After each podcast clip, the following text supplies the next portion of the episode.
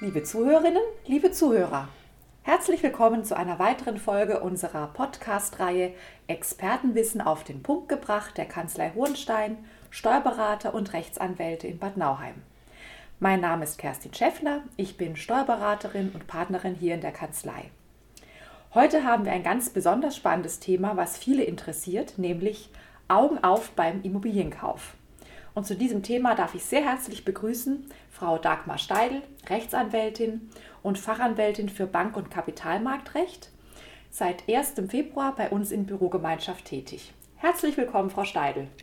Guten Morgen, Frau Schäffler. Vielen schön, Dank. Schön, dass Sie da sind. Ich freue mich sehr. Wir haben uns ein spannendes Thema ausgesucht, was auch viele da draußen bewegt. Ich persönlich komme ja so aus dem Süden und da gibt es ja so ein ähm, Sprichwort, schaffe, spare, Häusle baue. Ne? Und der Immobilienkauf ist ja für viele auch so ein emotional besetztes Thema. Ähm, das Eigenheim ist für viele ein erstrebenswertes Ziel und ähm, häufig auch ein, die wichtigste und vor allem teuerste Investition im Leben. Da gibt es ja einiges ähm, zu beachten und gerade das Miet- und WEG-Recht ist auch eines Ihrer Tätigkeitsschwerpunkte. Das ist richtig, ja. Prima. Ja, der Immobilienmarkt boomt. Äh, Wohnimmobilien sind sehr gefragt. Es wird immer noch sehr viel gebaut. Ähm, wenn man sich jetzt mit dem Gedanken trägt, eine Immobilie zu erwerben, gibt es ja eigentlich die, die erste größte Frage, Eigentumswohnung oder Haus.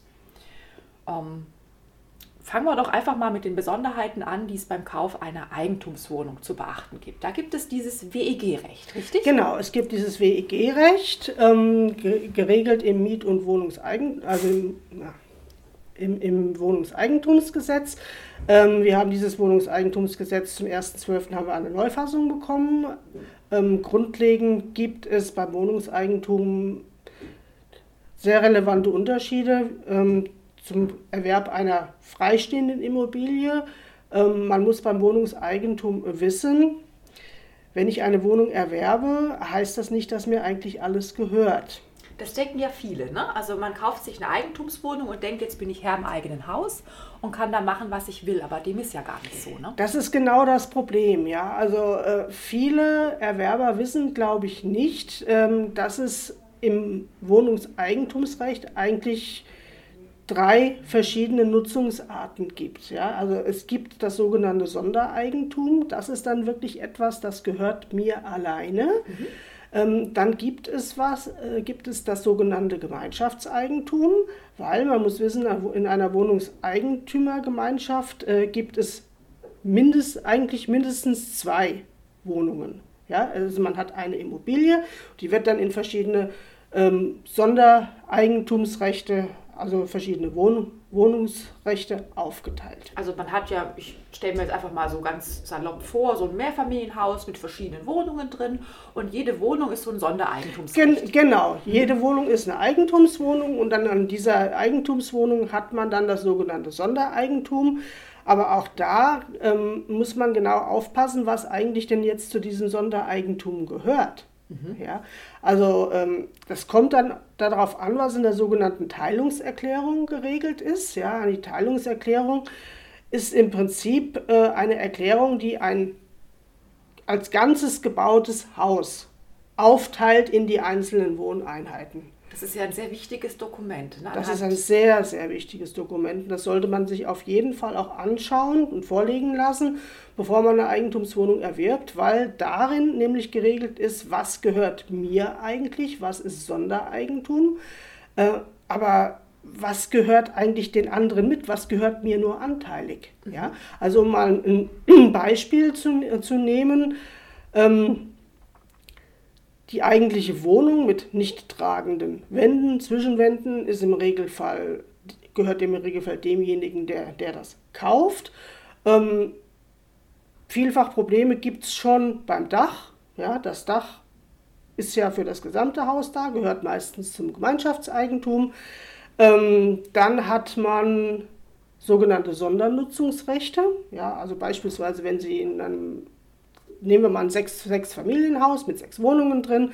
Sie haben unten zwei Wohnungen ähm, im Erdgeschoss und die haben eine Terrasse hinten dran. Mhm. Ja, Terrasse und einen kleinen Garten. Ähm, jetzt kann ich natürlich nicht sagen, der Garten ist mir. Ja, weil dieser Garten ist, das ist im Regelfall nur ein Sondernutzungsrecht.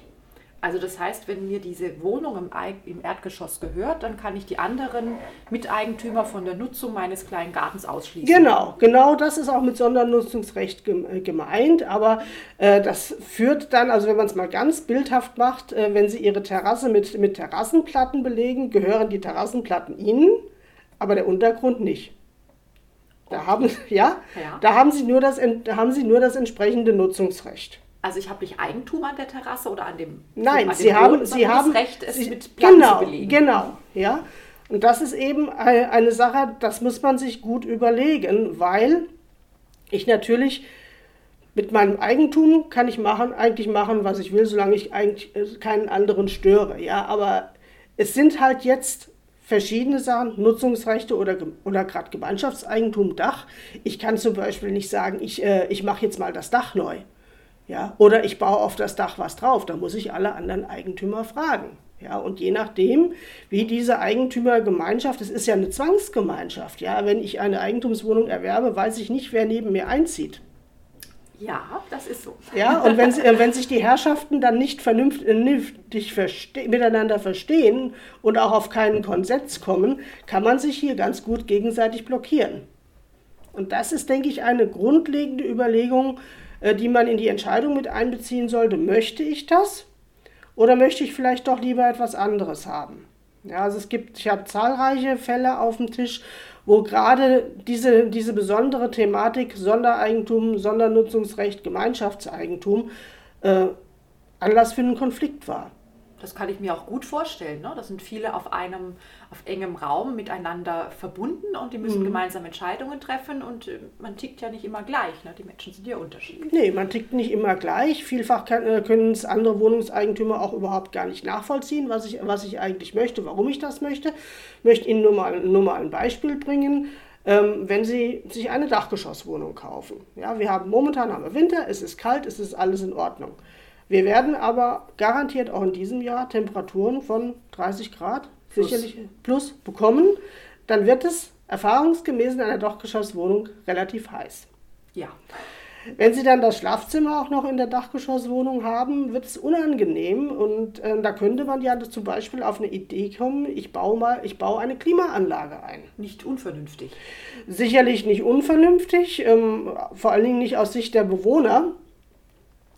Aber da haben Sie natürlich ein Problem. Ja? Also wenn Sie kein mobiles Klimagerät, was Sie von Raum zu Raum schieben können, das wäre kein Problem. Aber wenn Sie so ein mobiles Klimagerät nicht haben wollen, sondern Sie möchten wirklich eine feste Klimaanlage, möchten Sie beispielsweise auch nur fürs Schlafzimmer haben, dann müssen Sie eigentlich zwingend ein Außengerät haben. Ja, und wenn Sie nur die Möglichkeit haben, dieses Außengerät auf dem Dach anzubringen. Da sehen wir schon das Problem. Ja, das Innengerät hängt in Ihrer Wohnung, Sondereigentum, vielleicht auch an, auch an der Wand, die nicht tragend ist, auf jeden, die dann wohl auf jeden Fall Sondereigentum ist, müsste man in die Teilungserklärung schauen. Aber das Außengerät muss aufs Dach.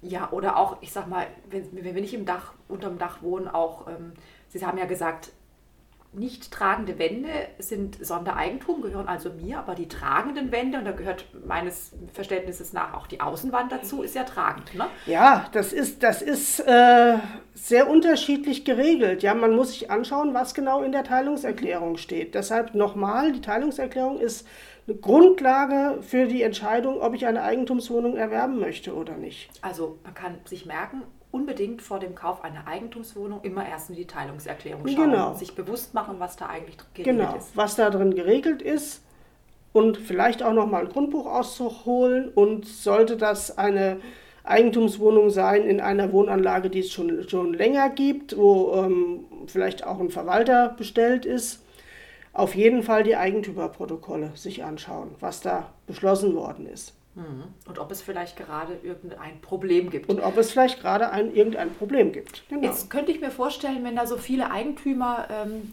quasi in einer Zwangsgemeinschaft miteinander unterwegs Es ist tatsächlich eine Zwangsgemeinschaft. Ja, das ist schon so, gell? Ähm, das äh, ist, und einer der Miteigentümer ähm, gerät in finanzielle Schwierigkeiten, beispielsweise er wird äh, insolvent. Ähm, ist es auch ein Risiko für die anderen Miteigentümer? Ja, es ist schon ein Problem, vor allen Dingen dann, äh, wenn der, Eigen, wenn der Eigen- Wohnungseigentümer die Wohnung ja nicht, nicht selber nutzt, sondern vermietet. Das machen ja auch sehr viele, die Eigentumswohnungen als Kapitalanlage ansehen, was in, in der heutigen Zeit bei dem niedrigen Zinsniveau ähm, natürlich auch überlegenswert ist, überhaupt gar keine Frage. Ja? Aber äh, dann kann es in der Tat passieren, wenn der Wohnungseigentümer in die, in die Insolvenz geht, fällt diese Wohnung, die ja in seinem Eigentum in Anführungsstrichen steht. Sage ich deshalb, weil wir, wie gesagt, diese verschiedenen Nutzungsformen haben. Die fällt natürlich in die Insolvenzmasse. Ja, und wenn ich dann natürlich diese Wohnung vermietet habe, dann fallen die Mieten auch in die Insolvenzmasse. Das heißt, sie werden vom Insolvenzverwalter vereinnahmt. Ja, aber man muss natürlich sehen, dass diese Mieteinnahmen meistens dazu dienen, im Verhältnis zu den anderen Wohnungseigentümern die sogenannten Hausgelder zu bezahlen. Das Ja. heißt, das Hausgeld, was man als Wohnungseigentümer ja auch monatlich entrichtet, um ähm, ja, die äh, Grundbesitzabgaben davon zu bezahlen, den Hausverwalter zu bezahlen, Hausverwalter, genau. Instandhaltungsrücklage Ja, zu vor bilden Dingen diese das, Dinge. ja. Ne, das äh, muss ja jeder Wohnungseigentümer ja auch monatlich aufbringen, diese, dieses Hausgeld. Ähm, es kann passieren, wenn also einer dabei ist, der ähm, jetzt das nicht mehr bedienen kann aufgrund seiner finanziellen Lage, dass dann die anderen mit eintreten müssen. Richtig. Äh, konkret in diesem Fall nehmen Sie mal die, äh, das Beispiel vermietete Eigentumswohnung und der, der Wohnungseigentümer ist in der Insolvenz. Gut, wenn der in der Insolvenz ist, kann er, kann er ja sowieso nichts bezahlen. Ja. Und die Mieteinnahmen, die das vielleicht decken würden, die vereinnahmt natürlich erstmal der Insolvenzverwalter. Und dann stehen wirklich die anderen Wohnungseigentümer da. Die können das zwar im Insolvenzverfahren Geld machen, auch, als sogenannte Massekosten, aber wenn keine Masse da ist, wird es halt schwierig.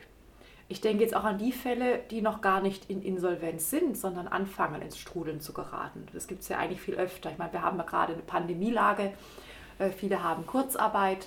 Wer weiß, wie sich die wirtschaftliche Situation noch entwickeln wird ja, im Verlauf dieser Pandemie, die ja leider noch nicht zu Ende ist. Aber ich könnte mir vorstellen, dass man in Zahlungsschwierigkeiten gerät. Das passiert ja wahrscheinlich sehr viel öfter, als dass jemand tatsächlich in Insolvenz ist. ne? Das ist ja tatsächlich dann nur die Es ist- Endfolge es, davon. Genau, genau.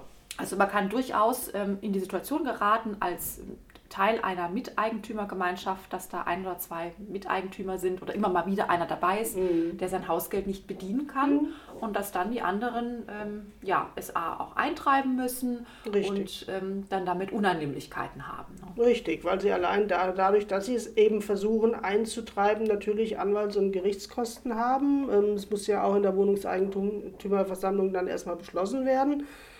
Also das ist dann schon ein langer Weg und ein kostenintensiver Weg. Da könnte man jetzt auf den Gedanken kommen, ah, vielleicht dann doch lieber ein Haus. Ne? Ja, wenn, wenn, wenn, ich, wenn ich jetzt als Zuhörer hören würde, naja, Eigentumswohnungen äh, schön und gut, aber so richtig gehören tut mir ja eigentlich doch, äh, eigentlich doch nicht alles, ähm, dann überlege ich mir das schon, ja. Man muss es halt wissen. Ne? Man muss es Ja, wissen, man worauf muss man es sich wissen. einlässt. Gell?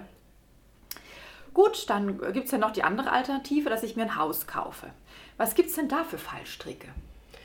Nun, ähm, Sie müssen erstens einmal unterscheiden, ob Sie wirklich ein neues Haus kaufen, was vielleicht gerade ein Bauträger errichtet hat, ähm, oder ob Sie, ähm, was momentan, glaube ich, den, den Leuten eher durch den Kopf geht, sich eine gebrauchte Immobilie kaufen.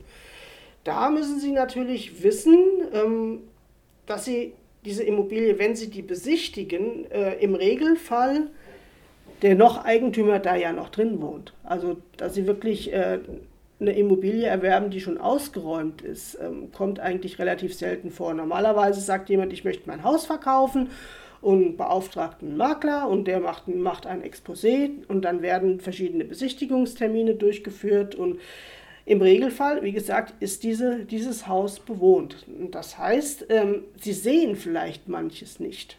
Weil ein Schrank davor steht. Zum Beispiel. eingerichtet ist. Ne? Zum Beispiel, ja. Man, also man sollte sich nicht äh, nur auf das konzentrieren, was man tatsächlich sieht. Also äh, so das, das Beispiel jetzt mal alter Schrank im Keller. Ja, Keller wird als Ablagefläche benutzt. Äh, es könnte sich lohnen, einmal hinter den Schrank zu schauen. Ja? Stichwort Schimmel. Ja, oh ja. ja, ja das ist wahrscheinlich ja. das an Schimmelbefall als sogenannter verdeckter Mangel. Ja, ja, also Schimmel ist ja durchaus häufiger mal der Fall oder feuchter Keller oder sowas. Ja. Ne? Aber es gibt ja auch noch andere Dinge. Also ich denke jetzt zum Beispiel, äh, wenn man sich so umschaut, viele Gebäude sind ja in den 60er, 70er Jahren gebaut worden, die jetzt auch auf den Markt kommen. Mhm. Ja. Ähm, da hat man ja auch noch mit Asbest gearbeitet. Was ist denn damit? Ja, das ist auch so eine Geschichte, die sind, äh, Asbest ist vielfach in Dächern verbaut worden und man sollte ähm, das einfach im Hinterkopf behalten und man sollte auf jeden Fall ähm, den noch Eigentümer danach fragen und dann auch darauf achten, dass im Notarvertrag, äh, den brauchen Sie ja, wenn Sie, wenn Sie eine Immobilie erwerben, müssen Sie ja notariell beurkunden lassen, dass da entsprechende Aussagen getroffen werden. Das heißt, wenn ich dann feststelle, ups, da ist ja doch was in meiner Immobilie, dass ich dann den Vorbesitzer dann dementsprechend auch nochmal haftbar machen kann genau, oder Kaufpreis genau. mindern kann. Kaufpreis oder mindern oder ähm, man, kann auch, man kann ja auch fiktiven Schadensersatz für die voraussichtlichen Beseitigungskosten verlangen. Also das wäre schon, wäre schon sehr wichtig, dass man sich das vorher anschaut, genau, genau schaut ja, und auch vielleicht bei der Besichtigung schon die ein oder anderen Fragen stellt und es kann sicherlich auch nicht falsch sein, mit einem Gutachter durchzugehen durch das Haus. Das hätte ich jetzt als nächstes gesagt. Ja, also ja. wenn ich eine Immobilie kaufen würde, würde ich mir in jedem Fall jemanden mitnehmen, der vom Fach ist, ja. der dann auch mal einen Blick drauf wirft und ähm, mir vielleicht einen Hinweis geben kann, schau mal danach, schau mal danach, mhm. ähm, dass man dann nochmal, man selber ist ja nicht äh, man, man, sieht es den Dingen ja nicht an, wenn man jetzt hm. sich nicht auskennt. Ne? Ja, ähm, da fällt mir auch noch ein, gerade bei einer gebrauchten Immobilie, Sie sprachen an die Immobilien aus den 60er oder 70er Jahren. Ähm, ich würde mir auf jeden Fall die Baupläne zeigen lassen. Die Baupläne und die Baugenehmigungen weil es vielfach vorkommt, das ist einfach die Praxis, äh, da ist mal was geändert worden, da ist vielleicht mal was angebaut worden, dann sind da keine Genehmigungen für da und dann haben Sie vielleicht das Risiko, dass Sie eine Immobilie kaufen, äh, bei der Umbaumaßnahmen eventuell baurechtlich gar nicht genehmigt sind und dann könnten Sie auch Probleme mit dem Bauamt bekommen. Dass Sie dann einfach kommen und sagen, hier bitte rückbauen. Zum Beispiel. Oh ja, das ist sehr wichtig zu wissen. Ja, ähm, ich könnte mir jetzt noch eine, einen Fall vorstellen oder ähm, wir hatten auch mal im Vorgespräch darüber gesprochen. Ähm, jetzt habe ich ein Haus gekauft und freue mich. Ich habe auch meine, meine alte Wohnung schon gekündigt und habe die Finanzierung auf die Beine gestellt. Da hat man ja als Hauskäufer einiges zu tun mhm. und noch einige Hürden zu überwinden. Und jetzt freue ich mich auf den Einzug in das neue Haus und der Vorbesitzer geht nicht. ja, in der, ist in der Tat ein Problem. Ja. Also ähm, da, muss man, da muss man sicherlich äh, schon im Vorfeld darauf achten und einfach mal fragen, warum wollen Sie das denn verkaufen? Und ähm, ich hatte mal einen Fall, da war das, war das ein älterer Herr, äh, der dann den Käufern gesagt hat, ja, ich möchte gerne an die Ostsee ziehen, habe aber noch keine entsprechende Immobilie, ich suche noch, äh, wäre ich schon vorsichtig geworden. Ähm, die, die, dieses junge Pärchen, was äh, dieses Haus gekauft hat, war aber zumindest clever genug, ähm, in den Notarvertrag eine Räumungsfrist aufzunehmen. Ja, dass also zum Stichtag X ähm, dieser Alteigentümer ausziehen musste und zwar auch mit der sogenannten Unterwerfung unter die sofortige Zwangsvollstreckung. Das heißt, ich kann ihn im Zweifel auch räumen lassen. Genau, weil diese notarielle Urkunde ist ein sogenannter Titel, ein vollstreckbarer Titel aus dem ich direkt den Gerichtsvollzieher mit der Räumung beauftragen kann.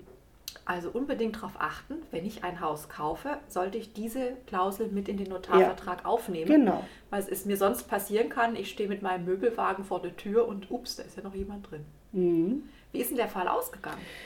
Äh, ja, der erste Vollstreckungs, den ersten Vollstreckungsversuch hat der Gerichtsvollzieher seinerzeit abgelehnt, weil äh, der Voreigentümer, der noch drin saß in dieser Immobilie, äh, meinte, er wäre ganz besonders schlau.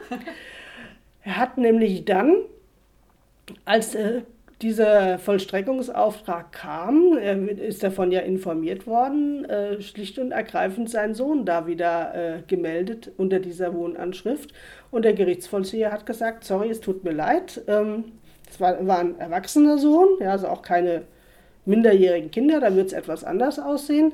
Hier wohnt noch jemand zweites, gegen den habe ich keinen Titel, ja, weil den Kaufvertrag hat ja, hat ja nur der Voreigentümer unterschrieben mit der Unterwerfungsklausel. Ich vollstrecke hier nicht.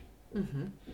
Dagegen sind wir seinerzeit vorgegangen mit, mit einer Vollstreckungserinnerung und die war dann erfolgreich. Wie lange hat denn dieser ganze Vorgang gedauert? Also bis Halbes Jahr. Oha, also ist ja schon eine Zeit, ne? Vor allen Dingen, wenn Sie Ihre Wohnung gekündigt haben, ja. Allerdings, allerdings. Deswegen Augen auf beim Immobilienkauf. Genau. Kann ich nur als Schlusswort unterstreichen. Dann ähm, nehmen wir das als Schlusswort. Liebe Frau Steidl, ich danke Ihnen sehr herzlich für das interessante Gespräch. Hat mir viel Spaß gemacht. Ja, mir auch. Vielen Dank. Liebe Zuhörerinnen, liebe Zuhörer, herzlichen Dank für Ihre Aufmerksamkeit und bis zum nächsten Mal. Machen Sie es gut. Tschüss.